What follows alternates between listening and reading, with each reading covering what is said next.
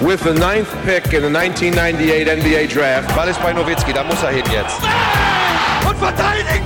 Verteidigen jetzt! Es ist schlicht und ergreifend der einzig wahre Hallensport.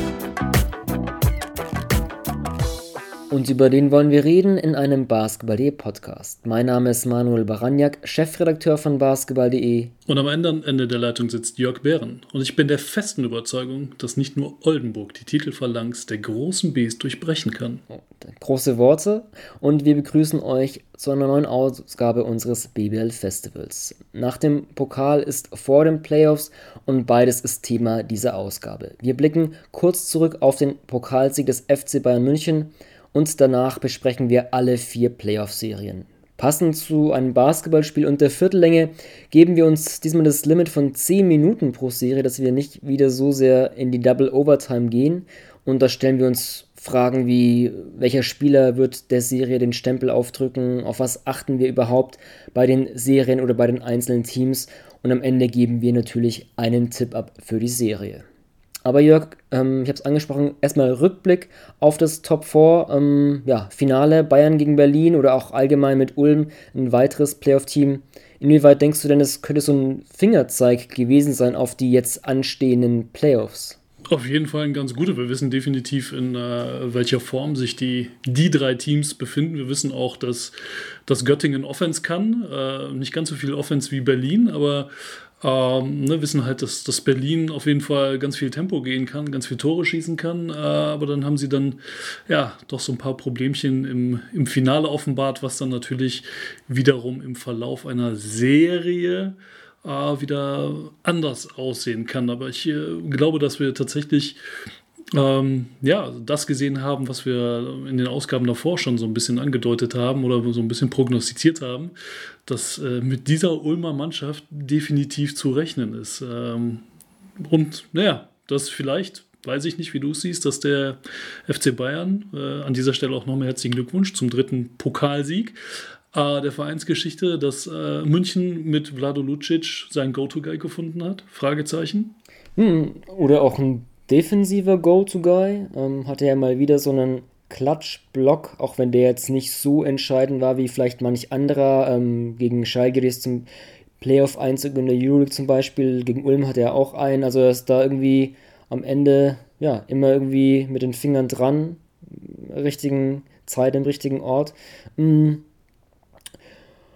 Uh, mir kam, also ich hatte jetzt gar nicht so sehr die, die Offense und, und Lucis so im Blick, sondern ich hätte mir auch vor dem Top 4 die Frage gestellt, okay, kann denn Bayern auf nationaler Ebene diese Defensivstärke, die sie ja in der Euroleague zeigen, auch übertragen, weil sie das ja in der Hauptrunde noch nicht so sehr gezeigt haben, vielleicht zeigen mussten oder zeigen wollten, Fragezeichen.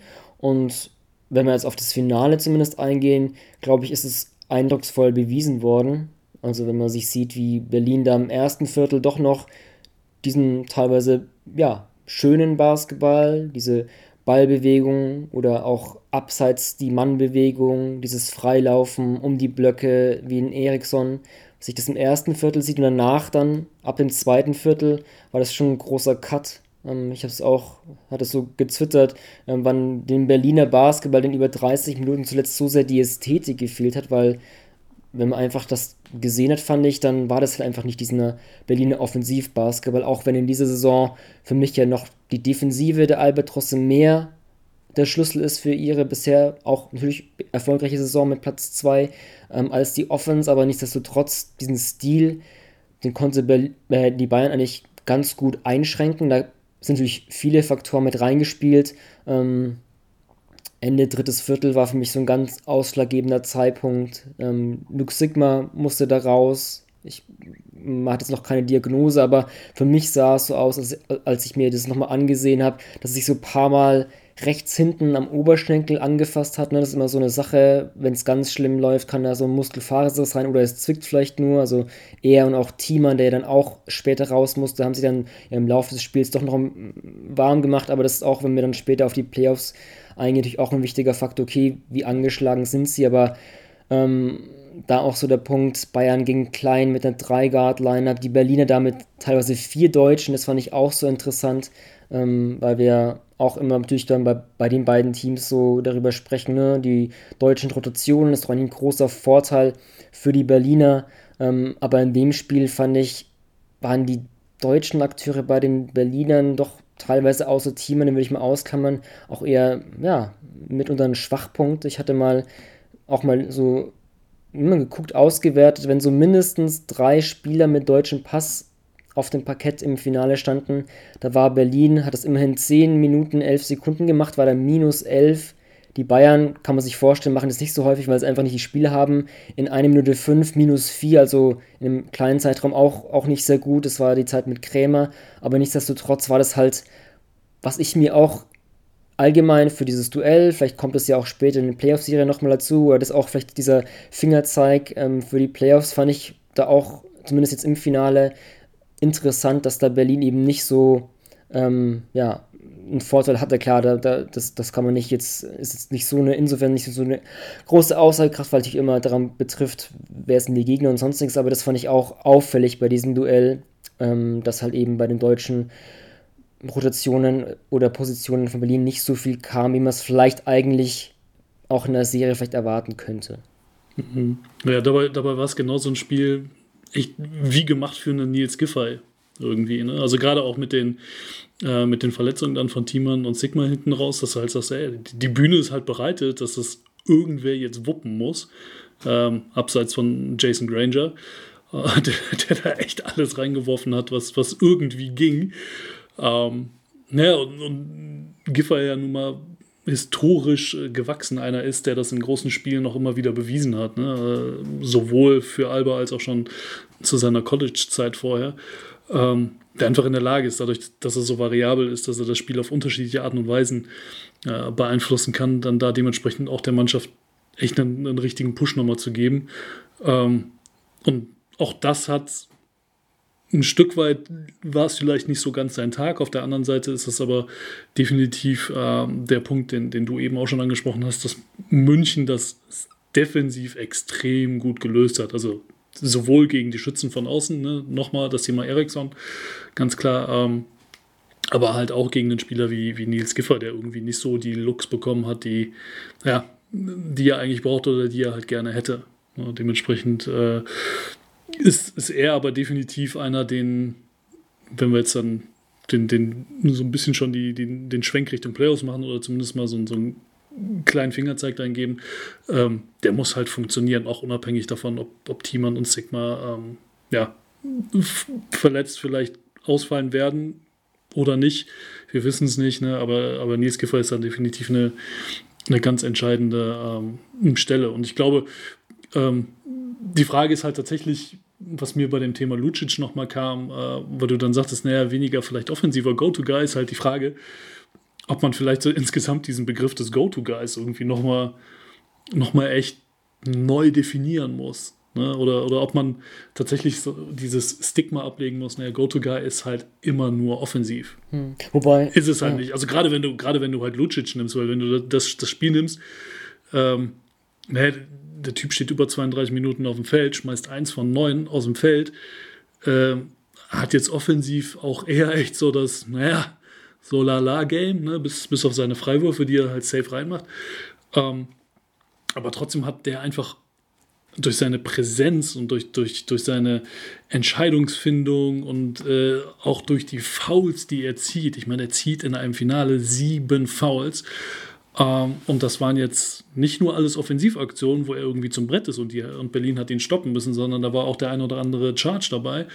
Ähm, ist er eben in der Lage, einem, einem, einem Spiel eine komplett andere Wendung zu geben. Und das, das finde ich so beeindruckend. Mhm. Wobei ich da auch, wenn du das gerade ansprichst, ähm, offensiv auch, vielleicht nicht, ja, vielleicht auch dann teilweise schon Go-To-Guy. Also das ist mir auch gegen Ulm aufgefallen. Vor allem auch ab Mitte, viertes Viertel, es ist halt schon so, deswegen hatte ich das auch im Vorblick vor, den, vor dem Finale dann auch in einem Video dann nochmal auch gezwittert mit Beispielen, dass halt für mich so Zipser und Lucic auf nationalem Paket vor allem, weil klar, Zipser als, als deutscher Spieler ist dann nochmal enorm wichtiger als vielleicht Euroleague, so die wertvollsten Spieler auch für mich sind, weil das eben die Spieler sind, die offensiv es gibt halt, wir haben es ja schon häufig thematisiert mit, äh, okay, Bayern Offensivstil, wie sieht das denn so aus, was machen die, okay, das ist nicht mehr der, das Bamberger, klar, haben wir schon häufig thematisiert, aber die, die Plays, die sie haben, die wirklich gut funktionieren, ähm, das sind halt diese, da werden halt wirklich Lucic und Zipser eingesetzt, solche Offscreen-Plays, ne, man kennt dann ja Zipser, ich habe es auch mal, ich glaube, das, das Play schon mal angeschnitten, wo dann vom Cross-Screen in den Post geht und dann so Handoff zurückgibt und dann so zur Birne rotiert, so einen Flare-Screen gestellt bekommt. Das ist halt so wirklich ein designiertes Zipster-Play. Mit einem anderen Einstieg gibt es auch von Lucic. Dagegen Lucic gibt es auch so einen Spielzug. Ähm, wie gesagt, wenn das jetzt zu kompliziert wird, gerne mal bei Twitter gucken. Ich habe da das, das Video ähm, gepostet. So ein, er stellt da so in der Zone so einen Backscreen und kommt dann zum zum Center hoch, bekommt den Ball per Handoff und dann wirft er von da oder zieht da. Es sind wirklich diese, Plays, die laufen die beiden eigentlich wirklich sehr, sehr stark eigentlich mit Zipster und Lutic und das sind wirklich auch effiziente Plays. Das hat man gegen Ulm gut gesehen und deswegen, ähm, ja, Lucic vielleicht nicht so sehr offensiv Go-To-Guy, weil er nicht so auffällig ist und ständig so viel über ihn läuft. Und klar, er ist ja ein Flügelspieler und hat den Ball nicht immer so sehr in den Händen wie ein Baldwin oder ein Shishko. Shishko ganz wichtig auch im, im Top 4. Ähm, aber da halt ab und zu, wenn die dann doch mal ein gutes Play brauchen, für einen offenen Abschluss oder eine, eine effiziente Option, dann sind es halt oft eben Lucic und Zipser und deswegen ähm, offensiv doch auch, auch wenn ich jetzt gerade am Anfang eher auf die Defensive geblickt habe, für mich doch auch offensiv enorm wichtig. Ja, gar keine Frage. Also vor allem einfach, weil sie sowohl, weil du sie sowohl ähm, als Werfer respektieren musst, sowie auch ihren Drive dementsprechend. So, also es ist halt als Verteidiger, es ist halt echt, ja, Pest oder Cholera. Ne? Gibt sie ihm das eine, nimmt er das andere und umgekehrt.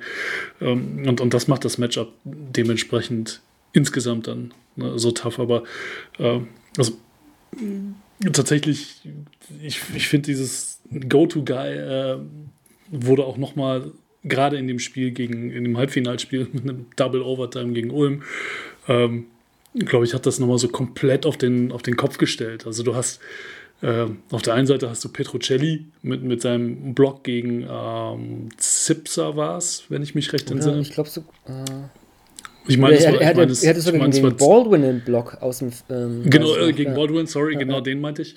Ähm, naja, und, und dann hast du Ende der regulären Spielzeit, hast du, hast du fünf Possessions hintereinander, an denen jedes Mal Lucic ganz entscheidend beteiligt ist. Entweder selber das Score oder er nimmt halt den Charge auf oder, oder, oder.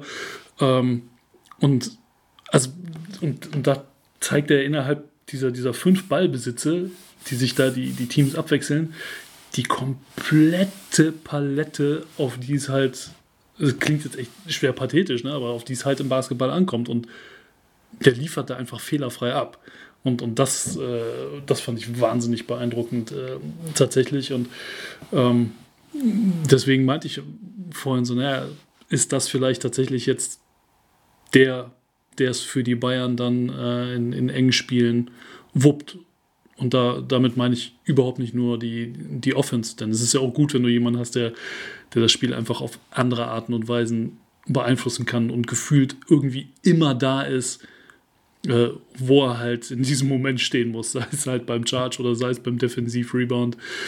Ähm, oder, oder, oder. Ne, also da, da, konnt, da, da kannst du gefühlt, konntest du an diesem Wochenende, da äh, war das wahrscheinlich die sicherste Wette, die man irgendwie hätte machen können, dass wenn es irgendwie in entscheidenden Situationen darum geht, wer war da jetzt gerade von Bayern-Seite dran beteiligt, es war gefühlt immer Lucic. Ja, ja ich habe, das kam mir auch so der Gedanke, ähm, ne, wenn du jetzt ein Team wie Bayern das so sehr auf seine Verteidigung setzen kann und vor allem darauf BBL-Level, dann ist auch so offensiv so die Frage, okay, du hast ganz gut vielleicht auch da passend diesen, diese Frage nach dem Go-To-Guy aufgedeckt. Ich hatte mir dann auch mal die Zahlen angesehen, so okay, an beiden, an beiden Tagen, Halbfinale und Finale, so diese drei Ballhändler, die die Bayern ja momentan haben mit Shishko, Baldwin und Sealy, fand ich auch interessant. Sealy plus 25, Shishko plus 20, Baldwin minus 16. Also die Bayern, wenn eben jener Spieler auf dem Parkett stand. Und das ist halt auch so die Sache, okay, ne, wenn du eh so sehr auf die Defense bauen kannst, dann ist es offensiv jetzt auch nicht verkehrt, wenn du einfach da, was heißt einfach, wenn du halt da so diesen kontrollierten Basketball spielst. Und das hast du halt, in meinen Augen, also das wird sich auch natürlich ändern und du brauchst natürlich, also das soll jetzt kein, kein zu sehr große Baldwin-Kritik sein, weil er hat durch die Bayern in, in vielen Spielen der Euroleague auch, auch getragen mit seiner krassen 1 gegen 1 Qualität in der Offense, aber nichtsdestotrotz ähm, ist halt so ein kontrollierter Schischko da auch sehr, sehr wertvoll und ist vielleicht in manchen Situationen noch wertvoller. Und also ich finde es auch interessant, ne? ich habe dieses ähm, dritte Viertel angesprochen, Ende, da hatte ja Bayern diese drei Guard-Liner eben mit diesen drei Guards und da habe ich mir auch so gefragt, okay, vielleicht ist es für Baldwin manchmal auch ganz gut, mal eben so Ball abseits zu agieren. Klar, er ist jetzt nicht so der Off-Ball-Spieler, weil da, dazu musste er so ein guter Catch-and-Shoot-Schütze sein. Das ist er in meinen Augen nicht. Er ist ja schon. Ist er nicht. Ja. Aber das ist halt die Frage. Das, Nimmst das nimmt ihn dann vielleicht so ein bisschen. Stärke? Ja, es nimmt ihn so ein. Wenn er dann nicht immer auch den Ball tragen muss, vielleicht nimmt sie es dann auch so ein bisschen. Ja, ich kann jetzt das vielleicht noch erstmal so ein früher Eindruck. Ich kann den noch nicht so sehr untermauern, weil der mir jetzt erst frisch kam. Aber vielleicht nimmt das auch ein bisschen von seiner, okay, er muss jetzt immer übernehmen, sondern da kannst du ihn vielleicht auch mal ein bisschen parken, dann ist er vielleicht auch mal in, in der Defense dann nochmal präsenter und ähm, er soll jetzt natürlich nicht, nicht immer einfach da rumstehen und dann auf den Wurf warten, das nicht, aber vielleicht nimmt ihn das ein bisschen, na, ich weiß gar nicht, wie ich es ausdrücken kann, ein bisschen Druck. Ähm, also ich finde es trotzdem interessant, dass, dass Bayern das dann gemacht hat. Das war mir auch trotzdem ausschlaggebend, hat man ja gesehen und es ist vielleicht auch so ein, ist halt immer so ein Balance, gerade bei Baldwin. Aber ähm, muss ja nicht drei Guard Lineups sein, kann ja auch mit Schischko zusammen sein. Das müssen wir auch mal auswerten, wie, wie effizient die Beine sind. Aber ich, ich finde es ganz gut, wenn der Ball mal einfach mal ein bisschen runterkommen kann, vielleicht. Ähm, ja, deswegen. Ja, und du hast, äh, es gibt dir, ja, ja, es, es ist ja richtig. Und es gibt dir natürlich auch die, äh, also du bist insgesamt ähm, einfach variabler dann tatsächlich. Also du, du hast die Möglichkeit, nach dem, nach dem äh, Defensiv-Rebound einfach schnell zu gehen, in, indem du halt sagst, ey, Outlet auf Baldwin und dann Attacke, lass ihn machen. Ähm, ne, Shishko ist ja dann eher der, der im Fastbreak oder in der Transition dann eher auf den, den Pass geht, als ne, auf den, den eigenen Drive. Ähm, es gibt dir aber auch ganz klar die Möglichkeit zu sagen, weißt du was, also wir wollen genau das nicht, wir wollen bewusst einen Gang runter äh, einen Gang runterschalten, ne, schieben dann dementsprechend Baldwin auf die 2 und gehen über Shishko und dann gehen wir ganz gemütlich ins, äh, ins Setplay, was ja, was ja auch extrem gut äh, funktioniert hat. Aber einfach, dass du, dass du prinzipiell immer über beide Möglichkeiten gehen kannst, äh, dadurch, dass du halt mehrere ja, am Ball starke Spieler auf dem Feld hast. Hm, ja. Also wir gehen jetzt ja schon sehr. Also geht schon, geht schon sehr, geht schon sehr ins, ins, ins Detail. Und ja, ich, also ich glaube, dass das, ähm, dass das Finale auch ein ganz gutes Exempel dafür war, tatsächlich, dass, äh, dass Bayern ja auch, natürlich hat Berlin da teilweise, weil sie halt auch einfach mussten, haben ja viel Druck auf den Ball gemacht und äh, München dadurch ins Halbfeldspiel gezwungen. Aber teilweise haben sie es ja auch bewusst echt ne, hinten raus klar auch so ein bisschen die Uhr gemolken, aber auch zwischendurch immer dann bewusst gesagt, okay, wir gehen ins Setplay und gucken, dass wir dann da dementsprechend unsere Optionen finden. Ähm, naja, und mit dem Ergebnis, dass du halt am Ende des Tages äh, 14 Würfe weniger als Berlin hast aus dem, aus dem Feld. Einfach weil die nochmal konsequenter gesagt haben, ey, wisst ihr was, ey, wir pushen halt, wenn wir können. Ne, und, und eben nicht äh, tatsächlich diesen, diesen, ja, diesen, diesen krassen äh, Tempowechsel drin hatten. Hm, ja. Nee, ich wollte gerade sagen, wir gehen jetzt schon sehr ins Detail bei Bayern, das wird auch später für die Playoff-Vorschau interessant, aber ich glaube, das gebührt auch den, den Pokalsieger natürlich, dass wir deswegen auch mehr über die Bayern sprechen, weil es eben auch darum geht, okay, was war denn jetzt ausschlaggebend? Ansonsten, Jörg, hast du noch irgendwie einen Gedanken zu irgendwas beim Top 4, zu irgendeinen Teams, bevor wir zu den Playoff-Serien gehen, ähm, was du noch erwähnen willst? Ähm ich äh, will erwähnen, dass das auf jeden Fall ein, ein, ein sehr gutes Warm-up für die Playoffs gewesen ist ich, und äh, dementsprechend auch die, ja, die entsprechenden Gegner der drei Mannschaften da ganz genau nochmal hingeschaut äh, haben werden. Ähm, ja, und leider Gottes wird es mit ein paar Fragezeichen halt in die, äh, in die ersten Playoff-Spiele gehen. Ne? Was ist mit Sigma, was ist mit Thiemann, äh, was ist Status Quo dann, dann doch bei, bei Per Günther in Ulm. Ähm, Fragen, die sich dann hoffentlich alle ab spätestens Mitte der Woche klären werden. Mhm. Dann gehen wir jetzt über zu, ja, direkt vielleicht zu der Serie, die nichts mit dem Top 4 insofern zu tun hatte, weil eben kein Pokalteam dabei war. Und zwar, wir gehen einfach mal, ja, wenn wir jetzt uns ein Bracket vorstellen, fangen wir einfach mal an Erster gegen Achter, MHP, Riesen Ludwigsburg gegen Bamberg. Nochmal kurz zum Einstieg. Ja, wir gucken, wollen so sprechen, okay, Spiele ausmachen, der unserer Meinung nach der Serie den Stempel aufdrücken kann, als auch, okay, darauf achten wir entweder bei den einzelnen Teams oder allgemein bei dieser Serie besonders. Ich habe es angesprochen, wir sind mal ambitioniert und versuchen das in 10 Minuten durchzuwuppen. Deswegen starte ich gleich mal nach meiner. Kann ich zwischendurch eine Auszeit nehmen, um Zeit zu schinden? ja, das ist eigentlich eine gute. Ja, das könntest du. wir gucken mal, ähm, ob wir das benötigen. Aber vielleicht benötigen wir bei der ersten Serie kein, keine Auszeit. Ich ähm, gebe dann gleich mal an dich über. Äh, Jörg, Ludwigsburg gegen Bamberg, das heißt entweder der Serie oder Ludwigsburg vielleicht als, als Hauptrundenkrösus. Auf was achtest du da besonders? Ähm, ich gucke auf jeden Fall auf, auf das, was da defensiv passiert. Äh, ne, traditionell ähm, Ludwigsburg ein sehr starkes Team äh, in der Defense. Und ja, der, der Spruch ist äh, abgedroschen und ja, 5 Euro ins Phrasenschwein, eine Defense wins Championships. Ähm, genau das gleiche, genau das muss sich allerdings auch Bamberg äh, auf die Fahne schreiben, wenn sie halt irgendwie eine Schnitte haben wollen in dieser Serie.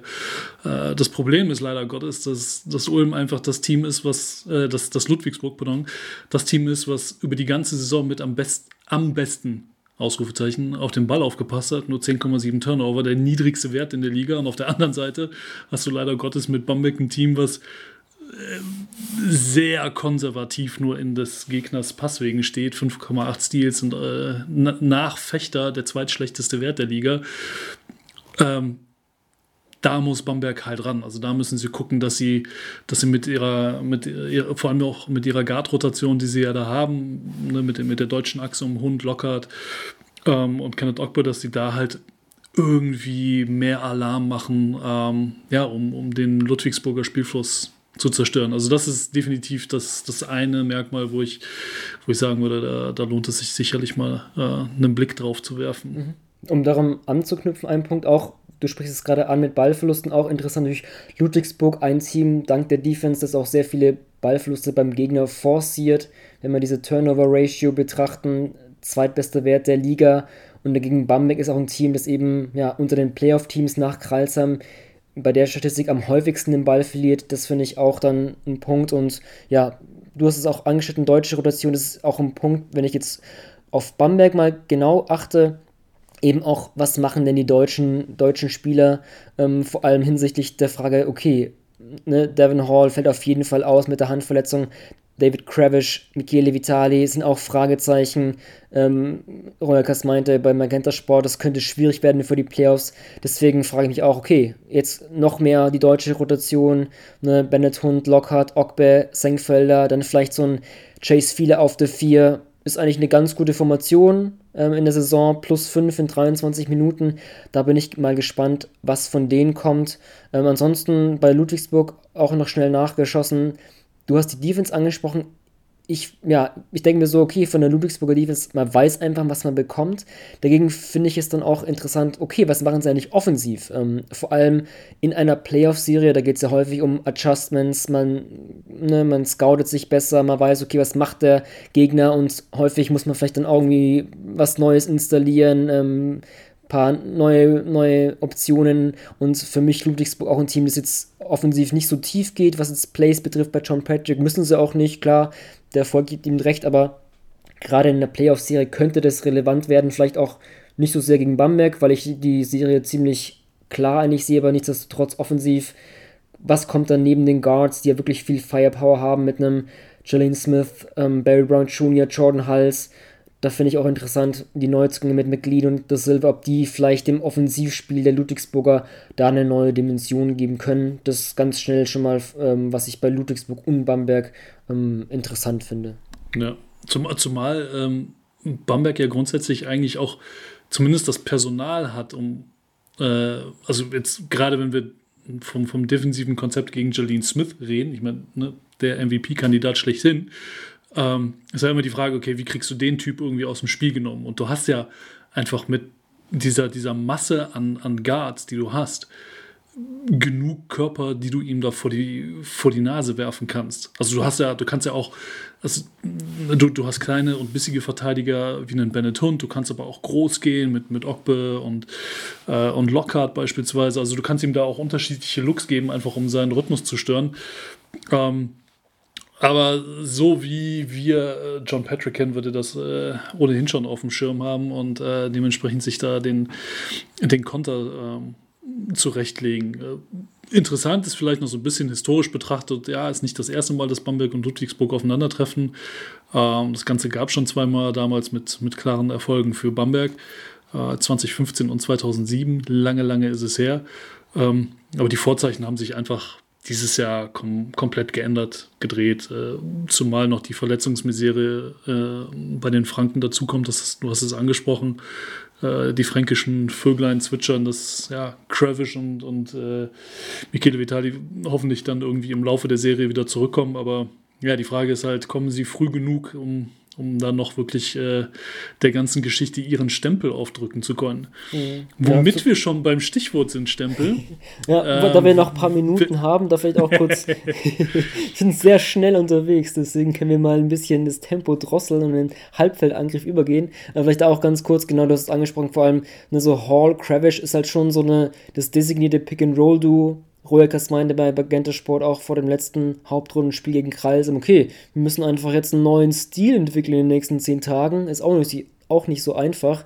Und vor allem, wenn du dann gegen so einen Ludwigsburger Defense spielen musst, einen neuen Stil zu entwickeln, wo du vielleicht noch nicht so sehen kannst, okay, wie funktioniert das denn eigentlich auch? Ähm, das macht es vielleicht auch dann noch so ja, schwieriger für die Bamberger, aber ich bin dir ins Wort gefallen, Jörg. Ähm, nee, nee, alles cool. Nee. Äh, nee, aber wo du gerade sagst, wir müssen uns was Neues überlegen, ist vielleicht gar nicht so doof. Die Frage ist halt, müssen, muss Bamberg sich denn jetzt komplett neu erfinden? Ich sage nein, weil du doch weißt, worauf du dich verlassen kannst. Und wir haben auch immer wieder oft darüber gesprochen, so, naja, also gerade auch wenn, wenn wir oft über München gesprochen haben, dass wir geschaut haben, na, wie stark ist denn dein deutscher Kern? So, das ist ja die, gerade, ne, wenn du halt auf, auf BBL-Level äh, schaust, du brauchst einen starken deutschen Kern, auf den du dich verlassen kannst. So, und den hat Bamberg ja im Prinzip. Also wenn du dir äh, die totalen gespielten Minuten anschaust, deutsche Akteure in der BBL hast du unter den Top 10 eingebürgerte Deutsche jetzt mal außen vor gelassen. Ja, hast du mit Senkfelder, mit Hund und Lockhart hast du drei Bamberger, die richtig Minuten gesehen haben. Also ne, die, die, die dementsprechend auch haben liefern müssen. Der eine mehr, der andere weniger konstant, aber die haben halt immer in der Verantwortung gestanden. Ähm, und, und, und gerade halt die, die kleinen Spieler in, in Lockhart und Hund, äh, ne, weil du hast ja jetzt ohnehin, ne, Devon Hall ist raus, zwischendurch war Tyler Larsen lange verletzt, also die wissen im Prinzip schon, was sie machen müssen. Und das ist natürlich sehr, sehr eingespielt.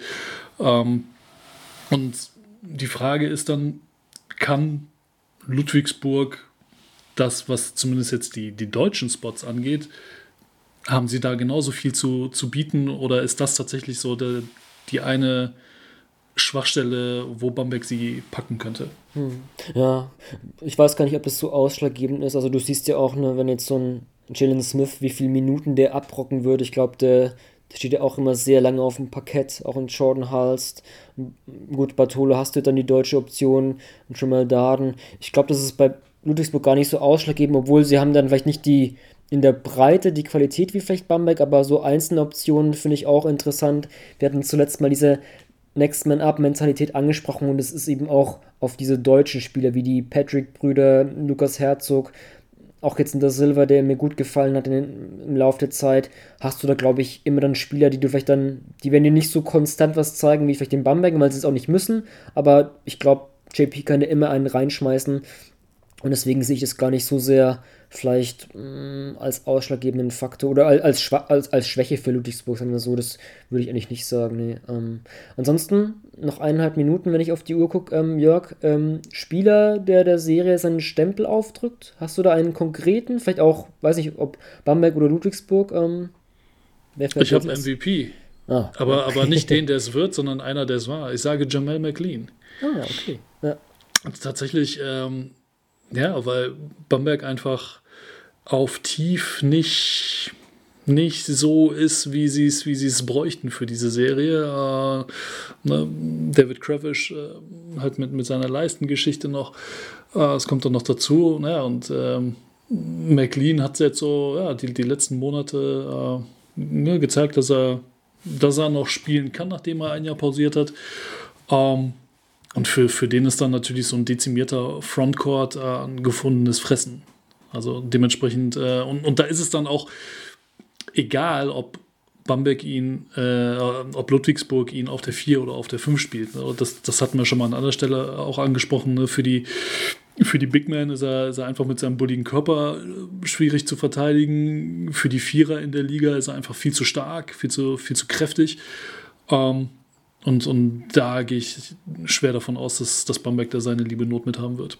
Mhm, ja. Na, Bamberg eigentlich ein sehr gutes Offensiv-Rebound-Team, aber da kann ich mir auch vorstellen, wenn Kravish ausfällt oder Mick McLean, dass es auch so ein bisschen die Waage, Waage ähm, anders verlaufen wird. Da jetzt das, der Gong kam, dann hau ich noch meinen letzten Gedanken raus. Für mich, ähm, ich habe Jalen Smith genommen, der voraussichtliche MVP. Ich glaube vor allem so ohne Devin Hall da wird er dem Bamberger Backcourt sowohl offensiv als auch defensiv gehörig Druck machen. Kann mir vorstellen, dass da Benetton und Tyler Larson ganz schön Mühe haben würden im Spielaufbau. Ich kann mich erinnern, Hund hatte in einem der Spiele auch, auch sieben Ballverluste gegen, gegen Ludwigsburg. Ähm, und mit seinen Allround-Fähigkeiten, ich glaube, der bekommt wieder viele, viele Minuten einfach unter JP. Deswegen für mich dann ähm, Smith. Dann das hat doch jetzt ganz gut geklappt, so schnell. Es bleibt natürlich noch ein, ein Tipp, Jörg. Ähm, Serie, was denkst du, wie geht's aus? Ich gehe glatt mit Ludwigsburg 3-0.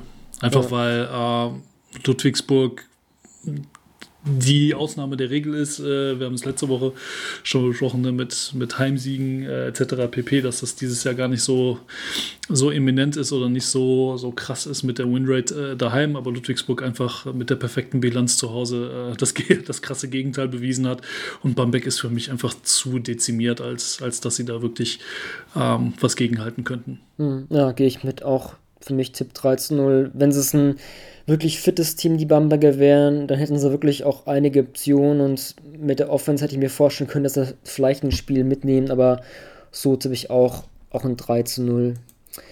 Gut, dann kommen wir, wenn wir beim Bracket sind, mh, auf das Duell Vierter gegen Fünfter. Das ist der FC Bayern München gegen die Hakrom Merlins Kralsheim. Über die Bayern haben wir schon recht detailliert gesprochen. Mal gucken, ob wir dann noch, noch neue Themen haben. Jörg, ich übergebe wieder das Wort an, an dich. Ähm, auf was achtest du bei der Serie besonders? Ich achte äh, auf die, auf die Kreilsheimer großen Jungs und äh, das, was im Scouting ganz hinten steht, die Fouls. Ähm, mhm. Da wird, ja, da, da, werden sie halt richtig, richtig ran müssen äh, gegen, die, gegen die lange Garde von München. Äh, wir haben festgestellt, dass, dass es in der Liga irgendwie wenig Teams gibt, die so richtige Banger unten drin stehen haben. Ähm, ja, aber genau das ist bei München halt äh, der Fall. Stichwort äh, Jalen Reynolds.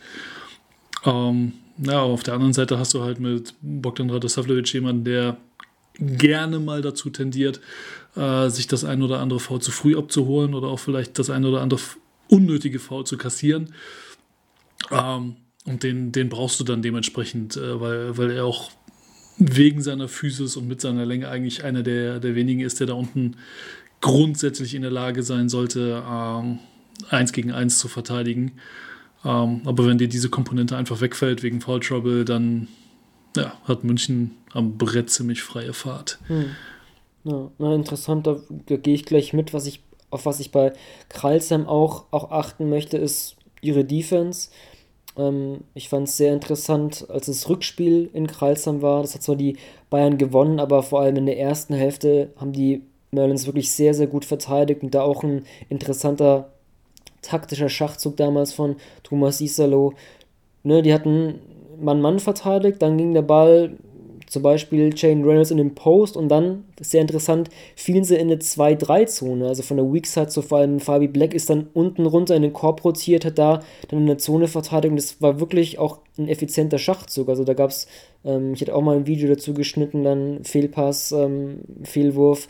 Es hat wirklich gefruchtet und da bin ich mal gespannt. Ne, du sprichst es an, gegen Jane Reynolds und Co. ist natürlich dann auch am, im Post natürlich eine macht und wie das Kralsam machen will. Also das hat schon mal ganz gut gefruchtet. Generell ist, sind die Merlins für mich auch in dieser Saison wirklich vor allem defensiv sie wieder in die ähm, auf dem Playoff-Platz dastehen. Sie verteidigen als Team eigentlich den Post ganz gut. Das finde ich auch durch im, im Matchup gegen München ganz interessant.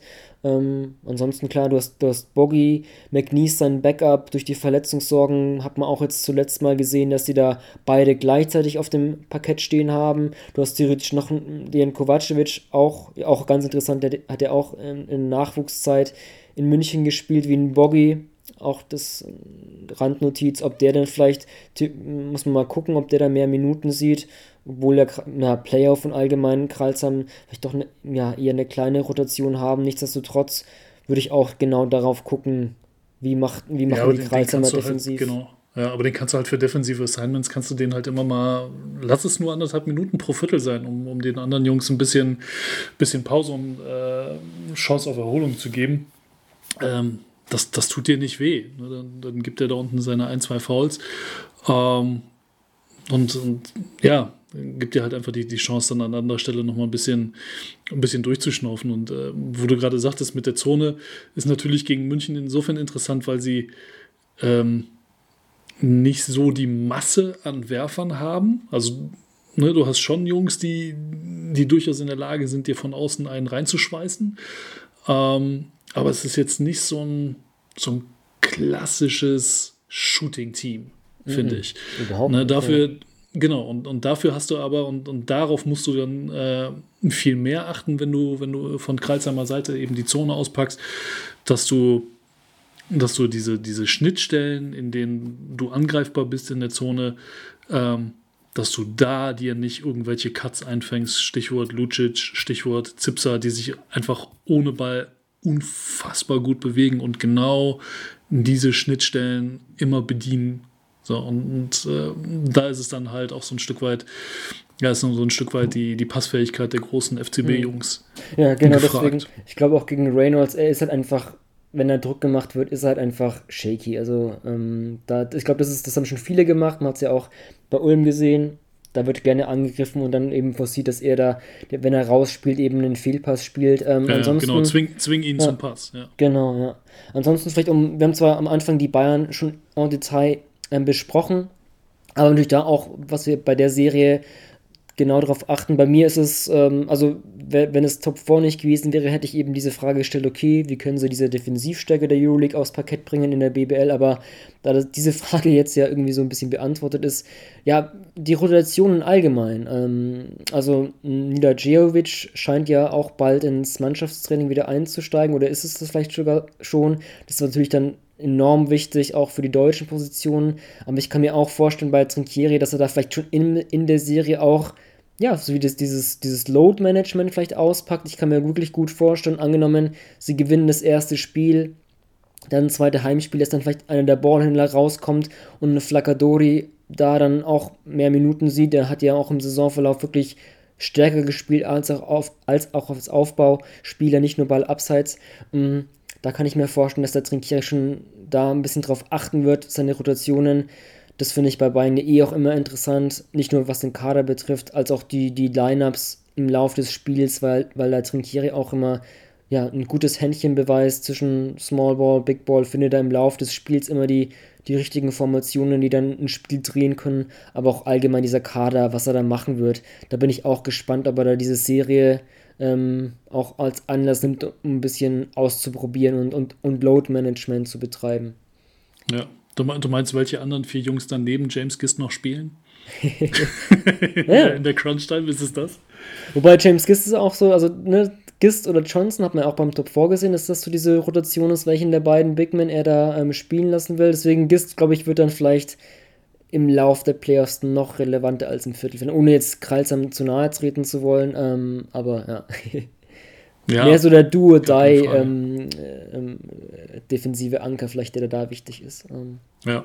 ja, und für Kreuzheim wird es wichtig sein, dass sie es irgendwie auch schaffen, ähm, die, die, die Last, die auf den schmalen Schultern von Traybell Haynes äh, liegt, irgendwie umzuverteilen. Ne? Also du hast, du hast ja prinzipiell Guards, die, die auch liefern können und da bin ich sehr, sehr gespannt, inwiefern äh, Thomas Isalos es da dann dementsprechend schafft, äh, ja, die, die anderen Jungs so ein bisschen mehr in die, in die Pflicht zu nehmen. Ähm, Bell Haynes vielleicht ja, an der einen oder anderen Stelle mehr so als Köder zu benutzen, ähm, um, um, um da einfach ja, ein bisschen Wear and Tear runterzufahren. Hm.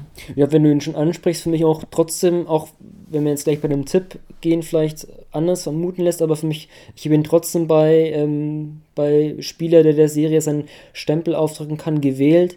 Ähm, ich finde es interessant, ich hatte den Eindruck, im Laufe der Saison machen das viele Teams so, ne? Bell Haynes wird gedoppelt oder im Pick and Roll, was ja Kralsam sehr, sehr viel läuft, wird, wird wirklich aggressiv gehatcht, um einfach den Ball aus seinen Händen zu bekommen. Bayern hat ja eigentlich eine andere Defensivtaktik. Sie switchen viel und ähm, da finde ich halt auch interessant, okay, wie kann es Bell Haynes denn trotzdem ausnutzen? Im 1 gegen 1 gegen die Großen. Wir in uns alle, du hast gerade James Gist, den großen Defensivkünstler angesprochen, aber genau gegen diesen James Gist hat ja Bell Haynes den, den Game Winner Floater im Hinspiel, Hinspiel getroffen. Deswegen kann ich mir vorstellen, dass das Bell Haynes insofern entgegenkommt, weil er halt einfach dann auch den, den Speed und das Dribbling hat und die Finesse auch gegen Big Men da zu finishen. Mal gucken. Ähm, klar, das Rückspiel, da war wirklich nicht sehr effizient, aber da hatte auch Bayern mit, mit Nick Weiler-Bepp noch seinen besten Guard-Verteidiger, der ja jetzt verletzt ausfallen wird. Deswegen würde ich, auch wenn ich die Serie vielleicht ja, klar zugunsten der Münchner einschätze, würde ich trotzdem sagen, klar, Bell Haynes ist einfach auch ein MVP-Kandidat, weil er eben sehr viel schultern muss, aber ich kann mir trotzdem vorstellen, dass er da auch, ja, in der Serie wirklich, ja, auf sich aufmerksam machen wird. Ja, der beste Offensivspieler der Liga, wie wir uns äh, geeinigt haben. Einvernehmlich nach, nach mehreren Wochen. Nein, aber ist absolut richtig. Und, und sie werden ihn halt auch brauchen. Also ich glaube, da führt kein Weg dran vorbei. Und also die, die Diskussion erledigt sich ja relativ schnell. Also wenn Kreuzheim irgendwie eine Chance haben will, muss Bell Haynes abliefern. Ganz, ganz simpel. Ähm, ich gehe mit meinem Stempel äh, aber so ein bisschen auf, auf das zurück, äh, was ich eben andeutete, ne, dass, dass Kreuzheim auch eben Wege finden muss, so wichtig Trey Bellhains eben auch ist, dass sie trotzdem es schaffen müssen, ihm so ein bisschen den Druck wegzunehmen. Ähm, und deswegen hoffe ich und äh, gehe von einer sehr starken äh, Serie aus äh, von Nimrod Hilliard tatsächlich. Ähm, der auch immer mal wieder in, in Phasen, äh, wo Bellhains entweder nicht so konnte, wie er wollte, oder dann doch mal irgendwie in, in seltenen Phasen mal Fall Trouble hatte, ähm, übernommen hat für, für Kreilsheim. Und ähm, der jetzt dann dementsprechend ja, noch mehr gefordert ist. Und ähm, er hat das ja auch zumindest in einem Spiel ähm, gegen München auch schon sehr eindrucksvoll bewiesen. Ähm, und da und der kann. Der kann, wird allerdings am Ende des Tages, und da leite ich dann direkt äh, zu meinem Tipp für die Serie über, auch nicht verhindern können, dass München sich 3-1 durchsetzen wird. Ich glaube, dass Kreuzheim Spiel 3, sprich das erste Heimspiel, gewinnt. Mhm, okay. Na, ich bin, ja, habe so geschwankt zwischen 3-1 und 3-0. Ich bin jetzt sogar sogar mit dem Sweep gegangen. Ich glaube, die Kralsheimer Rotation wird zu klein sein. Und die Bayern sind jetzt im Playoff-Modus, obwohl Kralsheim eigentlich ja wirklich drei Siege zuletzt bei Hauptrundenende und das alles gegen Playoff-Teams, gegen Bamberg, Oldenburg und Hamburg gewonnen. Ähm, scheinen für die Playoffs gewappnet. Ähm, Würde ihnen den Sieg gönnen, aber ich ja, habe mich jetzt doch für den Sweep auch entschieden. Gut, dann gehen wir gleich weiter. Hm, dritter, äh, falsch, nee, zweiter gegen siebter, so rum, genau. Alba Berlin gegen die Hamburg Towers in unseren Brackets. Jörg, ich gebe direkt am Anfang wieder zu dir über, ähm, worauf achtest du in der Serie besonders? Ähm, überraschenderweise nicht so sehr auf die Defense. Ähm, also ja, auch, klar. Äh, da, da, wirst du wahrscheinlich gleich äh, was zu haben oder, oder wir werden das insgesamt noch äh, thematisieren bei der Serie, weil es einfach dazugehört. Ähm, ne, ich, ich schaue mir vor allem bei, bei den Mannschaften an, ähm, wie gut kriegen sie den, wie gut kommen sie offensiv ähm, in den Fluss, wie sehr können sie, wenn es denn dann nach vorne geht, tatsächlich ihr eigenes Spiel äh, spielen. Und das zählt vor allem für, für Alba Berlin, ähm, die einfach unfassbar gut darin sind, immer den, den besser, den, den noch besser postierten Nebenmann zu finden. Ähm, und Berlin bereitet einfach über 70 Prozent aller äh, Treffer aus dem Feld durch einen Pass vor, was eine brutal hohe Rate ist. Ähm, und wenn Berlin das umgesetzt bekommt, werden sie nicht zu stoppen sein. Andersrum dementsprechend aufgezogen, wenn, wenn Hamburg es schafft, ihnen genau dieses Element zu nehmen, dann, dann wird es vielleicht sogar eine Serie. Hm. Ja, ich habe auch genau bei Berlin den Fokus, ähm, ja, wie, wie, wie kommen sie offensiv in den Fluss? Man hat jetzt gesehen auch, um da nochmal einen Schwenk zurückzumachen zum Eingang zum Top 4, wie sie gegen Bayern auch Probleme hatten. Ähm, ja, Hamburg ist genau auch ein gutes Defensivteam. Man hat es in den beiden Hauptrundenspielen gesehen. 75 und 66, äh, 68 Punkte haben die Berliner da nur aufgelegt, beide Spiele ja verloren. Ähm, bei Hamburg auch ganz interessant, sogar noch vor Ludwigsburg das Team, das den Gegnern die meisten Ballverluste aufzwängt, äh, wenn wir die, die Turnover-Ratio betrachten. Das finde ich auch interessant. Auf der anderen Seite, als ich mir die, auch diesen Punkt überlegt habe, es sind ja dann doch die mh, die Defensiven zwischen München und Hamburg doch ganz andere. Ne, bei den Bayern klar, wir kennen die Switch Defense, sehr athletisches Team, was sich auch defensiv zeigt. Dagegen Hamburg ist jetzt ja nicht so sehr athletisch, wenn wir dann Mike Kurzer oder ähm, Max Di Leo betrachten, wenn wir jetzt mal 1-5er zu sehen. Dagegen sie machen ja wirklich immer sehr viel Druck beim Spielaufbau, ähm, teilweise dieses Run-and-Jump-Prinzip, wo eben dann wenn der Ballhändler über die Mittellinie kommt, Druck gemacht wird. Auch interessant natürlich, dass, dass Ulm das gegen Baldwin auch gemacht hat. Da sogar ein bisschen aggressiver noch. Ähm, Hamburg mit dem Hedge and Recover im Pick and Roll, kein Switchen. Ist ähm, anderer Defensivstil, nichtsdestotrotz eben auch ein sehr, sehr aggressiver, der den Gegner aus dem Rhythmus bringen kann und deswegen auch vor allem ähm, ja, nach diesem Finalerfahrung, die bei mir vielleicht dann noch ein bisschen im Hinterkopf ist, bin ich eben auch genau gespannt auf das. Also ich hatte einen Jason Granger mal Odoluja, als wir die Berliner mal im Headliner hatten, auch so als diese positiven Sollbruchstellen bezeichnet, weil sie eben Spieler sind, die halt schon gerne mal auch durch viele Dribblings im 1 gegen 1 oder im Pick and Roll Abschlüsse forcieren können, was der Berliner Offensive meiner Meinung nach auch da mal gut tut, dass du so ein anderes Element hast, nicht nur dieses nur in Anführungszeichen natürlich ähm, diese Bewegung Ball abseits und dieses ähm, wenige 1 gegen 1, das brauchst du auch und ich glaube auch, dass es genau gegen so eine ja, defensiv starke Hamburger Mannschaft wirklich wichtig sein wird, ähm, aber nichtsdestotrotz, ja, bin sehr gespannt, wie Berlin jetzt offensiv, also, weil, ne, ich habe es vorhin angeschnitten, in dieser Saison sind sie offensiv einfach nicht so effizient, wie man das von früheren Berliner Teams kennt, mehr defensiv. Deswegen jetzt in der Serie gegen Hamburg, glaube ich, auch schon ein richtiger Prüfstein für die Albatrosse. Ja, und sie haben, wobei sie ja grundsätzlich das Personal haben, hm, ne, um, ja. um den, dem Druck da auszuweichen. Also du kannst ja eigentlich durchgängig immer mit, mit mindestens zwei Ballhändlern auf dem Feld gehen. Also egal, ob du jetzt, also irgendeine Mischung aus, aus Granger, Siever, ähm, und Loh dementsprechend. Also Matzisek klammer ich jetzt mal aus, weil er für mich kein, kein klassischer Ballhändler ist. Ähm, ja, aber, aber dass du da also, dass du einfach sagst, weißt du was, immer derjenige, der gerade nicht von Max Di Leo verteidigt wird, bringt halt einen Ball nach vorne.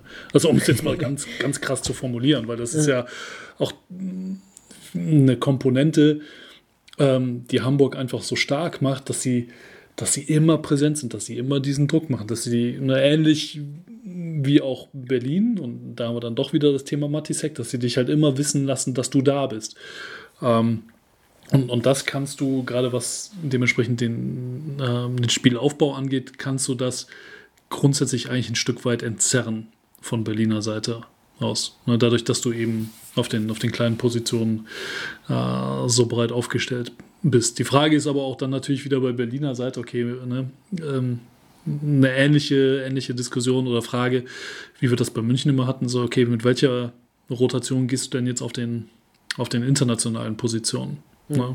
Ja, Stichwort ja. Chris Komaji, bringst du ihn rein oder bringst du ihn nicht rein? Ja, ich, ich hätte echt gedacht, er könnte, äh, ich, wir hatten es ja in, in einem Vorschau-Podcast auf das Pokalwochenende angeschnitten oder ich hätte es angeschnitten, okay, gerade gegen München hätte ich mir nicht ihn vorstellen können, weil er so eine Nachverpflichtung war, dass er genau in dem Duell eigentlich vielleicht Sinn ergeben würde. Jetzt hat er nicht gespielt. Ähm, wenn wir jetzt auf die Hauptrunde gehen, hat er aber gegen die Towers gespielt. Ich kann mich erinnern, da hatten sie auch diese Box and One gespielt, die sehr häufig mit ihm praktizieren. Dann hatten Berlin auch den 7 zu 2 Lauf. Ähm, aber na, ich, mittel, na, ich weiß auch nicht. Ich kann mir gut auch vorstellen, dass er da wirklich in den Playoffs vielleicht gar nicht mehr so sehr zum Einsatz kommen wird. Ähm, ja, na klar, mit, mit Hamburg Offense, wenn wir da vielleicht kurz betrachten, ich denke mal, die werden wirklich viel Pick and Roll mit Mike Kurzer spielen.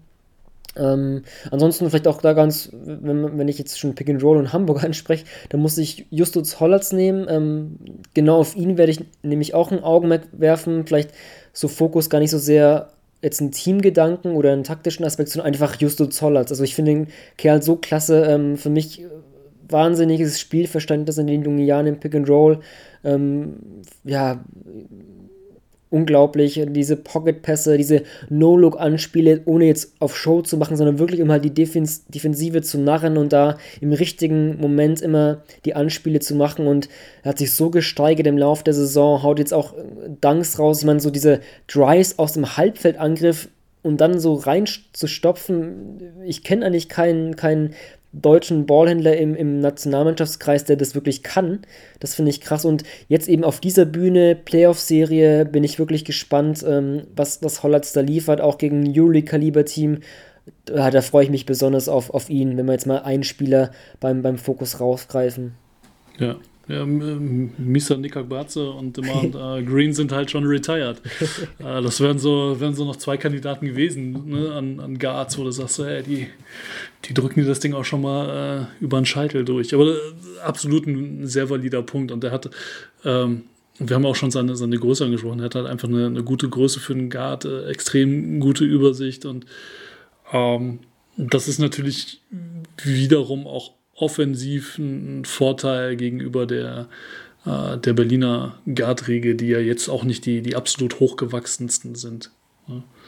Ähm, aber tatsächlich, ich habe mich auch noch mal so ein bisschen mit dem, ähm, mit dem Punkt beschäftigt, den wir, den wir bei Berlin immer hatten, dass sie viel über den, den Post gehen, gerade was ihr Playmaking angeht, ganz egal, ob das jetzt über Luke Sigma ist oder über Jason Granger. Ähm, und, und dass wir dann gesagt haben, naja, so abgesehen von Joe Thiemann, der es aber auch nicht so richtig ist, fehlt Berlin irgendwie so ein Banger. Ne? Einer, der so richtig da unten drin steht und Alarm macht. Ähm, ja, und das ist etwas, was die Hamburg Towers mit Mike Kurzer aber durchaus haben. Und ähm, deswegen ist, ist der auch, äh, weil er einfach aber auch gesetzt ist, natürlich bei den Towers, ähm, der Spieler, von dem ich erwarte, dass er dieser Serie, unabhängig davon, wie sie ausgeht, dass, dass er dieser Serie seinen Stempel aufdrückt. Ja, er ist, glaube ich, auch momentan ziemlich gut drauf. Ja, kann ich auch sehen, kurz. Ja. Ähm, ich habe mich jetzt für einen Berliner Spieler entschieden. Hm, ich nehme Jason Granger. Ich glaube, gegen, ja, ich habe es angestellt, diese Hamburger Defense, die druckvolle Verteidigung, der ist so ein abgezockter Typ wie er wird er sehr gefragt sein. Hat für mich auch, ja, war so der Spieler, gegen München da wirklich offensiv, als sie einfach Offense brauchten, ne, einfach, der kann einfach mal, auch wenn es jetzt nicht, ne, ich meine, das positive Sollbruchstelle, okay, Eriksson kommt nicht raus, unser System läuft nicht so gut, was machen wir denn? Okay, gib mir einfach mal einen, einen großen, der hochkommt zum High Pick and Roll und ich hau dir den Dreier rein. Das ist halt auch Jason Granger. Und ich glaube, mit seiner Erfahrung gegen diese Hamburger Defense, ähm, habe ich ihn einfach mal genommen, dass er, er wichtig sein wird für Berlin. Ja, ähm, gehe ich, geh ich mit, finde ich, find ich einen guten Pick. Absolut. Also zumal das Ding ist halt, den, den Wurf von ihm finde ich auch nicht so richtig sexy. ne, aber ähm, aber er, er bekommt ihn halt auch immer los mit, mit seiner Erfahrung. Ähm, das ist ja auch das, das ganz Spannende, auch wenn er jetzt in diesem Berliner Konstrukt nicht immer so der, äh, nicht unbedingt der designierte Werfer ist, aber er hat auf jeden Fall von, von Coach Aito da die, die Freiheit, ähm, dass er dann doch aus diesem ja sehr freien, aber es ist ja letzten Endes ein System, äh, einer der wenigen ist, der dann mal auch gerne komplett ausbrechen kann und ja, dann halt die, die eigenen Entscheidungen trifft und äh, den, den eigenen Wurf kreiert. Hm, ja. Gut, der Buzzer kam, dann gebe ich mal meinen Tipp ab. Hm, ja, wen wir noch gar nicht angeschnitten haben, wer aber für die Hamburger für mich der Team-MVP auch, ähm, Cameron Taylor. Der hatte die letzten vier Spiele verpasst. Ähm, Hamburg ging da auch 1-3 und der Sieg gegen Göttingen war alles andere als überzeugend. Deswegen ist es natürlich auch ein großer Faktor, kann er spielen. Ähm, also es hieß damals, ne, dass es doch nicht so schlimm war. So Stauchung, rechter Fuß, wird nur ein paar Tage ausfallen. Aber wenn ja, ist er direkt zu Serienbeginn fit und wie fit ist er? Wenn er wirklich ausfallen würde, würde ich Sweep tippen. Aber ich tue mich trotzdem schwer, gegen ein Team von Pedro Calles einen Sweep zu tippen, weil er einfach, wenn man sich auch diese glorreichen Sieben von Fechter damals betrachtet, ähm, so in den Playoffs, glaube ich, ist es auch ein Team, das, das sich einfach nicht so einfach geschlagen geben wird. Deswegen tippe ich auf ein 3 zu 1 Berlin. Ach, guck mal, sind wir uns da so einig. Gehe ich mit, genau, genau aus, aus dem Grunde auch tatsächlich. Äh, also mit, mit Cameron Taylor würde es definitiv eher noch eine Serie werden. Ähm, aber, aber insgesamt, ähm, ja, ohne ihn und, und selbst wenn er zurückkommt, wird er noch nicht direkt wieder von Anfang an bei 100% sein. Ähm, trotzdem gewinnt Hamburg ein Spiel 3-1. Mhm. Gut, dann kommen wir zur letzten Serie, die vielleicht, Spoiler, die spannendste werden könnte. Mhm. EWE Baskets Oldenburg gegen Ratio vom Ulm, Dritter gegen Sechster Jörg, ich übergebe wieder dir das Wort. Auf was achtest du? Ich gucke mir insgesamt die Pace von dem, von dem ganzen Spiel an. Tatsächlich. Äh, du hast mit, mit Ulm hast du einfach ähm, ja, eine Truppe, die, die nach vorne unheimlich steil gehen kann. Du hast auf der anderen Seite, sie werden es selber nicht mehr hören, hören können und wir auch nicht mehr so richtig, aber Oldenburg ist halt auch nicht mehr so die ganz jüngste aller Truppen. Ne? Und ähm, ja, wie, wie, kommen sie dann dementsprechend mit dem, mit dem Playoff-Tempo klar? Beziehungsweise dann auch die Frage, naja, ist, ist Oldenburg vielleicht in der Lage, ähm, bei Ulm, äh, ja, Ulm dazu zu zwingen, vielleicht einen Gang oder zwei sogar runterzuschalten?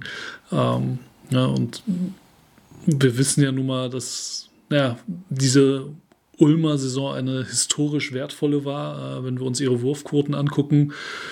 Ähm, Ne, und, und beides sind Teams, die übrigens die einzigen Teams, die äh, dieses Jahr in der Liga 50, 40, 80 geworfen haben.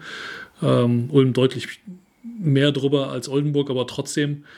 Ähm, und das liegt nun mal ganz oder ist ganz eng verknüpft einfach mit äh, dem Tempo, was beide Mannschaften für sich entdeckt haben. Äh, und, und wer da in der Lage ist, dementsprechend äh, der, der Serie sein Tempo aufzudrücken, ähm, den sehe ich dann am Ende des Tages auch im, im Halbfinale. Mhm. Was, wobei, was hast du als, als wobei, Vorsicht, Ja, wobei ja. da ich eingreifen muss und, und ich dann eher den Eindruck habe, dass, dass das sogar diese Saison ein bisschen anders ist, dass Ulm eigentlich diese langsame Pace hat ähm, und, und, Oldenburg eigentlich durchaus mal schnell spielt, ähm, zumindest wenn wir diese, diese Pace, diese ähm, Possessions pro Spiel betrachten, ähm, finde ich interessant.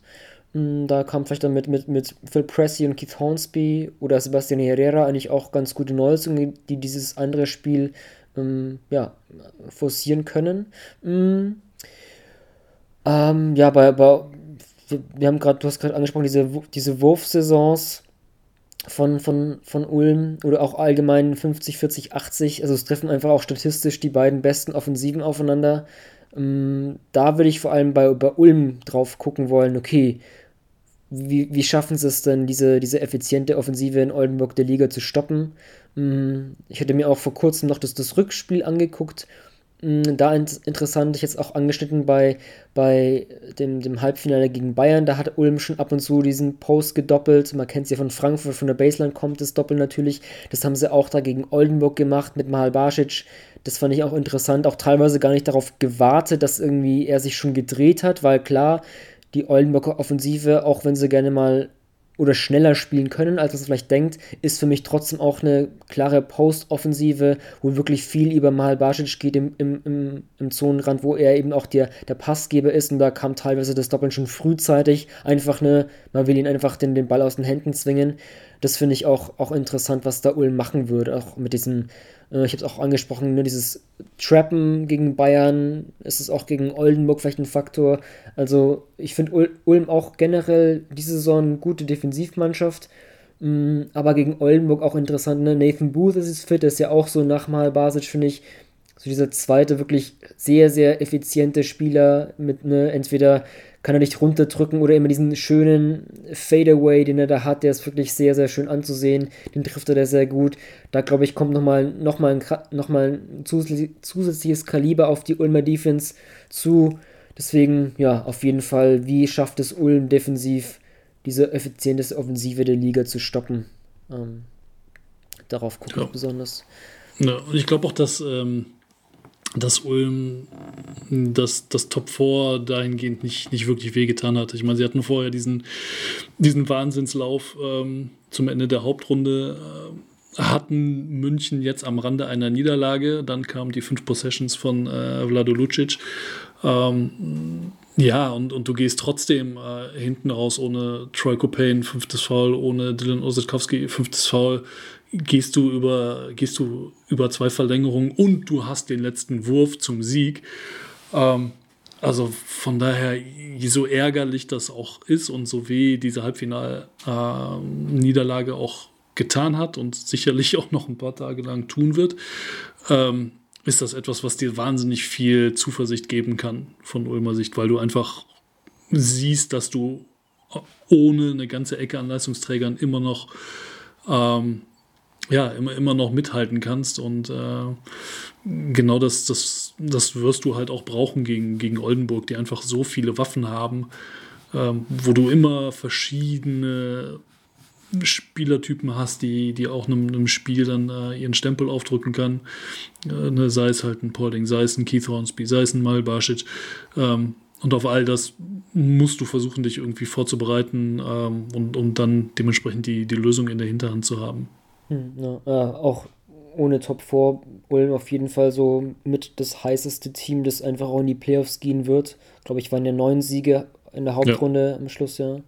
Ähm, ja, bei Oldenburg, um, um da auch, ich hatte vorhin angeschnitten, ne, für mich eine Post-Up-Offensive durch Mahalbacic, aber auf was ich bei Oldenburg wieder achten werde, ist, wird es wieder die Ricky Paulding-Serie gegen Ulm, denn gegen die Ulmer scheint der Typ einfach so gerne zu zocken. Ich hätte mir auch mal ähm, ja, als das Duell feststand, so ein bisschen im Gedächtnis gekramt, okay, was hat denn eigentlich Pauling so alles gegen Ulm angestellt? Und ja, seit der Viertelfinalserie 2016 ähm, mal die Zahlen ausgewertet. Ähm, die Pflichtspiele macht Pauling 19,3 Punkte im Schnitt gegen Ulm, trifft da ähm, 46% seiner Dreier und um da vielleicht ein paar Highlights rauszugreifen. Also die meisten werden sich da bestimmt an dieses krasse Comeback ähm, im Viertelfinale 2017 im zweiten Spiel. Ich, was war es denn? Minus 30 zur Halbzeit und Oldenburg kommt zurück dank Paulings Buzzerbeater Dreier zur Overtime, die ihm ja etwas ähm, diese Sequenz, ne? Dieser Chris Kramer, Chris Kramer Handoff Block gegen PS, ja, ich hatte es auch zuletzt auf Twitter aufgegriffen, das war auch ganz lustig, dann hatte ich Chris Kramer kam da auch und ja, wenn die Refs nicht pfeifen, die haben halt drauf geguckt, was, was Ricky da macht und haben nicht meine Aktion äh, da gesehen, da haben auch dann der Ulmer Assistant Coach noch eingegriffen, das war ganz witzig. Äh, das ist natürlich das Highlight, aber auch ansonsten eine Pokal-Halbfinale 2020, 5 von 6 Dreier getroffen. Es gab ein Hauptrundenspiel 2018, Double Overtime, da macht Paulding die letzten vier Punkte. Ähm, sein Playoff Career High gegen Ulm, äh, ist auch gegen Ulm, sind 30 Zähler. Oder dann nochmal diese Serie 2017, diese legendäre im entscheidenden fünften Spiel liegt das 27 aus. Also, ja, Pauling ähm, macht er wieder was gegen Ulm. Da, da freue ich mich einfach drauf, wie er gegen dieses Team zockt. Das scheint er einfach gerne zu tun. Wäre natürlich dann umso schöner, wenn auch Per eine andere BBL-Legende dann auch auflaufen können wird. Ähm. Ja, ja, es ist äh, insgesamt seit 2013 dann jetzt das dritte Mal, dass die sich in den, in den Playoffs äh, gegenüberstehen. Aber die Frage ist ja dann, die sich da dementsprechend anschließt, hat Ulm dieses Mal ähm, im Vergleich zu all den Vorjahren diesmal die beste defensive Lösung parat. Gegen Petrocelli, oder? Ja. Oder, ja. Also, ich finde Petrocelli, also, ich hatte ja am Wochenende dann mal, mal endlich mal kurz vor Deadline abgestimmt, äh, die BBL Awards, über die wir auch gesprochen hatten. Und ich war irgendwie ein bisschen enttäuscht, dass man gar nicht ähm, so die Top 3 wählen durfte, sondern wirklich nur den Sieger fand ich ein bisschen enttäuschend, denn ich hätte dann ja, nochmal nachgedacht und hätte sogar Petrucelli auch in die Top 3 wählen wollen, auch wenn er so viele Spiele verpasst hat, aber ähm, ja, das führt es zu weit, weil äh, ähm, wir haben ja die Minutenbegrenzung, aber naja, nee, auf jeden Fall Petrucelli, ich finde, er ist einfach so ein klasse Typ, also am Ball, ich finde, der Stil ist eigentlich nicht so ein, so ein Faktor, den man dann wirklich stark ähm, mit einfließen lassen sollte, wenn es um die Verteidigung geht, aber bei ihm eben schon, weil er macht diese Stils so häufig am Ball. Er ist da so sch schnelle Hände, flinke Finger. Ähm, und ja, dieses Duell gegen Pauling, Petrucelli, das, ja, das könnte eines der vielleicht interessantesten überhaupt, wenn wir bei Matchups sind, ähm, der, der ersten Playoff-Serie sein, ja. Ja. ja, vor allem was ihn halt so effizient als, ähm, als Verteidiger macht, ist einfach, dass er also es geht jetzt auch wieder sehr ins, ins Detail, ne? aber äh, wer irgendwann mal die Gelegenheit hat, äh, muss ich einfach mal nur den, den, den, den, den Rumpf und vor allem auch die Beine von Petrucelli anschauen. Okay. okay. Das ist halt, das ist, das ist so ein, ein Vieh, das ist alles so, so stabil und, und so tough und äh, was es ihm dann dementsprechend auch ermöglicht, einfach gegen, naja, gegen, gegen Spieler in der Vorwärtsbewegung, die A, trotzdem sauber zu halten und gleichzeitig aber auch noch groß zu sein, was, was den Leuten dann dementsprechend auch wieder ein Stück weit den Wurf ab, äh, wegnimmt. Na, weil du es ja oftmals hast, dass, dass irgendwie der, der ballführende Spieler dann na, sich so ein bisschen in den Gegenspieler, äh, in den Verteidiger reinlehnt und dann na, irgendwann und dann doch abstaubt, ne, dann bist du als, als Verteidiger eh so ein bisschen in der Rückwärtsbewegung, sodass der, der Angreifer dann für seinen Wurf hochgehen kann. Äh, und da ist Petrucelli einfach dadurch, dass er, dass er echt wahnsinnig stabile Beine hat, äh, in der Lage, den Leuten genau das, das wegzunehmen. Ähm, einer, der, der ähnlich ähm, ähnliche Beine hatte, jetzt reden wir über Beine, ne?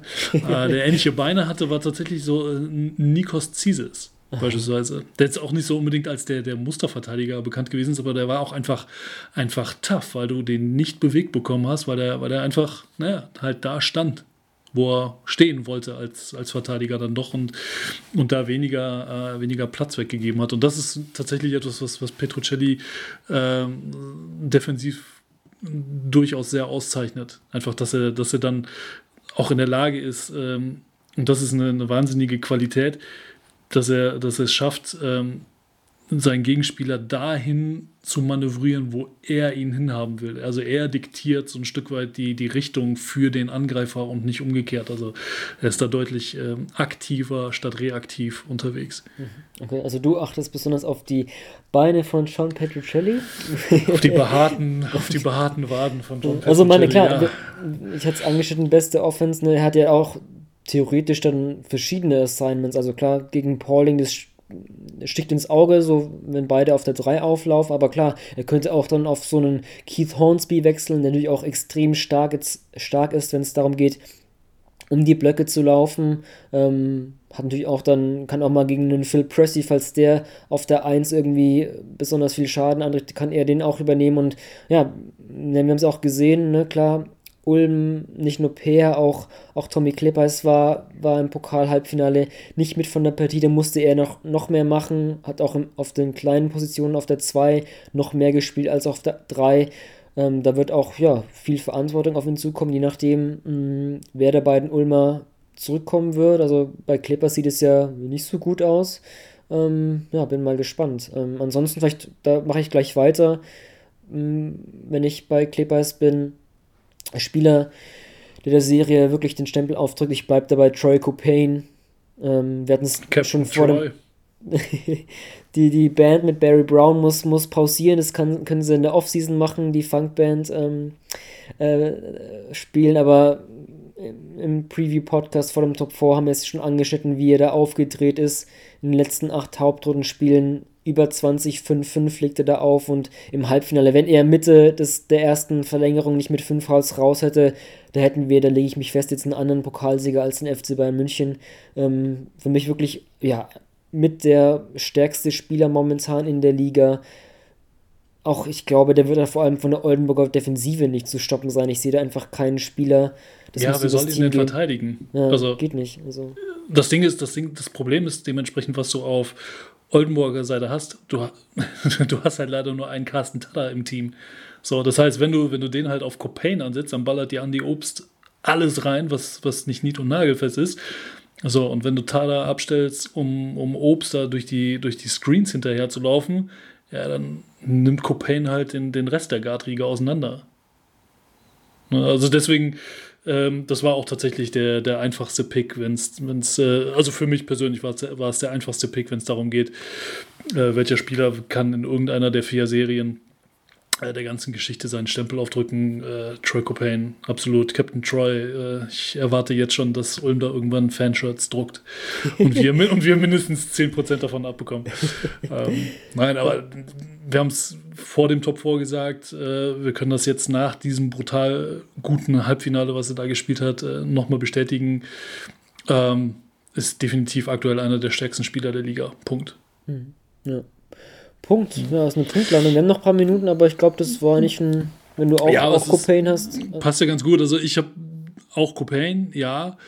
Ähm, und das ist äh, trotzdem dann wieder, also auf, auf Oldenburger Seite ist dann eher die Frage, okay, wer vielleicht nicht so sehr so, wer wird der ganzen Geschichte da den Stempel aufdrücken? Haha, Ricky Paulding, ole ole, da, ich meine, das wissen wir jetzt schon, da man, also da können wir, können wir uns ja drauf verlassen, aber ähm, da stellt sich dann eher die Frage tatsächlich, okay, ähm, wer muss sich von denen dann wirklich noch, noch steigern? Und, und da sehe ich äh, ganz, ganz klar Phil Pressey in der Verantwortung, der gefühlt das ganze Jahr über mehr kann, das ab und zu mal angedeutet hat, aber ähm, nie so nie so richtig in Erscheinung getreten ist. Und, und jetzt wäre, glaube ich, ein ganz guter Zeitpunkt, um da mal aus dem Quark zu kommen. Mhm. Ja, okay. Ja. ja. Ich bin bei Braden Hobbs auch, auch sein Backup. Ähm, der kommt mir auch, finde ich, hat gerade eine ganz gute Phase. Ist natürlich immer der eher der Offensivspieler, wenn wir da jemanden suchen, der Copain stoppen kann, ist natürlich eher dann ja nicht so gefragt. Dass ich, kann ich mir vorstellen, dass Prezi hat zwar nicht die Größe, aber vielleicht am ehesten, ja, du hast Tada angesprochen. Pressy, Hornsby ist auch nicht so der Defensivspieler, da kommt auch dann defensiv vielleicht viel auf Pressy zu und aber dann mit dem Assignment dann offensiv auch, auch ja, die, die Luft noch hat, wobei Oldenburg natürlich auch ein Team ist, ich glaube, mit das Playoff-Team wahrscheinlich, wo die wenigsten Ausfälle waren. Also ich glaube, sechs Spieler hatten wirklich alle 34 Hauptrundenspiele, äh, drei andere hatten 33 und dann war halt Nathan Booth mal ein bisschen raus, aber ansonsten, deswegen müssten die eigentlich auch, auch mit ganz guter Luft in die Playoffs gehen, aber ähm, ja, klar, Pressy als Einser bei Oldenburg, ja, das könnte auch für den Ausgang der Serie entscheidend sein. Mhm. Ausgang der ja, Serie, und, und, und was ich, äh, ja, vielleicht noch ganz kurz zum, zum Abschluss, äh, was ich da total spannend auch finde, ist, ne, du hast den, den Ausfall von Nathan Booth, ähm, dann hast du eine Nachverpflichtung in Garbridge, wo alle sagen so, wow, was für eine Rakete da ausgepackt wurde. Der macht auch ein, ein Wahnsinns erstes Spiel und danach verschwindet er so völlig in der Versenkung.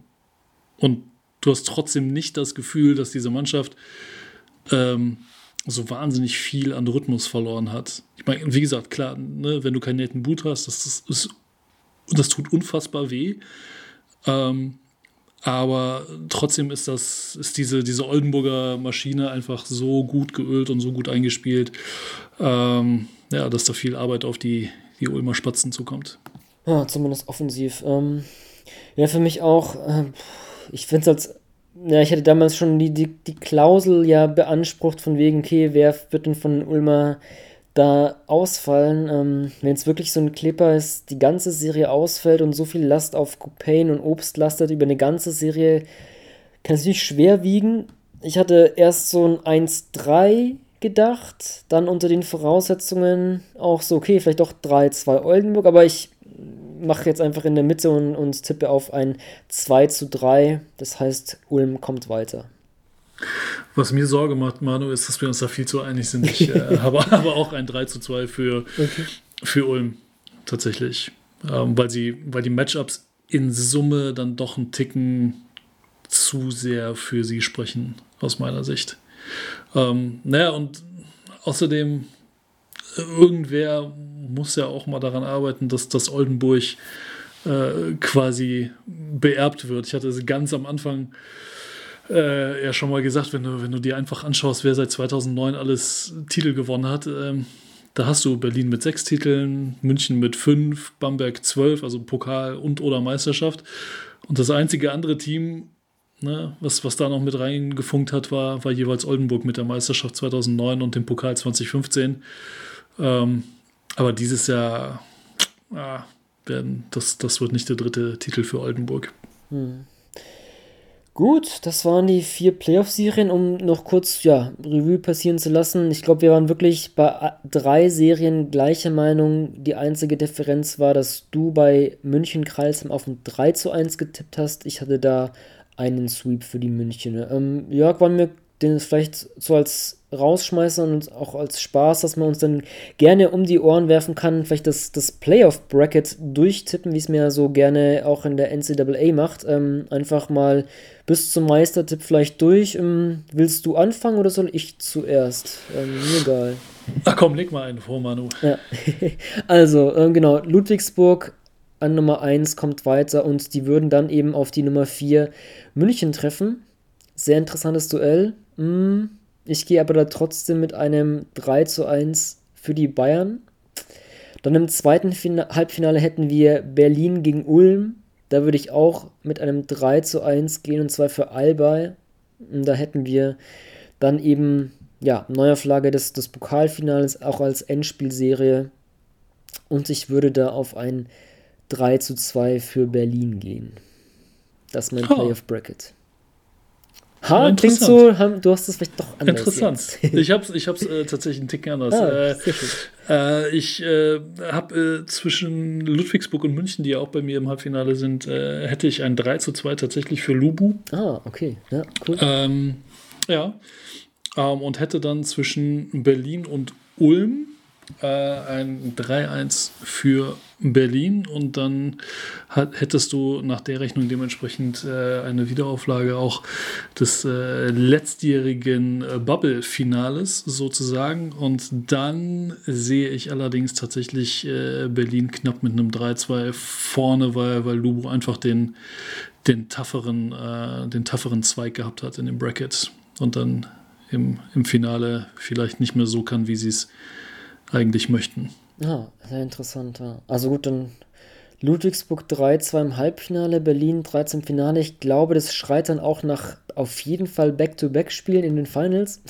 auch sehr interessant, ja. aber das ist, ist vielleicht jetzt auch ein bisschen zu weit ähm, greifend, aber cool. Ähm, ja, das mal so unsere Tipps ähm, an euch da draußen gerne ja, geht ihr da mit? Ähm, habt ihr da ganz andere, andere Brackets? Lasst uns das gerne wissen. Mhm, ansonsten, Jörg, haben wir ansonsten für die Crowd immer einen Tipp fürs Wochenende, ein Spiel, aber vielleicht da nur ganz kurz, ohne jetzt zu sehr ins Detail zu gehen, wenn, wenn sich die Leute eine Serie vielleicht auf jeden Fall anschauen müssten, welche würdest du da rausgreifen ähm, von denen? Ja, also streng genommen müsste man natürlich sagen, Ehre wem Ehre gebührt. Ne? Ähm, Berlin als amtierender Meister gegen, gegen Hamburg, aber ähm, kann mir einfach vorstellen, dass die mit dem meisten taktischen Spielereien äh, vielleicht tatsächlich wirklich die zwischen München und Kreuzheim sein wird. Deswegen äh, 19.05.2030 FCB gegen Kreuzheim. Ah, okay, ja. Ähm, ja, ich würde Oldenburg gegen Ulm empfehlen die spannendste Serie nach meinem Tipp, die besten Offensiven, ähm, aber auch so ganz unterschiedliche ja, Spielertypen vielleicht, wenn ich jetzt an Ossetkowski und Mal Basic denke. Äh, Obst ähm, auf jeden Fall auch ein Spieler, der gerade sehr heiß ist. Und wer weiß, wie man dieses Ulmer Team in Zukunft denn noch sehen wird oder wohin es denn manchen deutschen Akteur verschlagen wird. Ähm, ja, It's Playoffs Baby heißt so schön immer der Hashtag. Ähm, deswegen, Jörg, an dich viel Spaß beim Playoff-Auftakt und auch, auch an euch da draußen viel Spaß bei den BBL Playoffs. With the ninth pick in the 1998 NBA Draft. Ball ist bei Nowitzki, da muss er hin jetzt. Und verteidigen! Verteidigen jetzt! Es ist schlicht und ergreifend der einzig wahre Hallensport.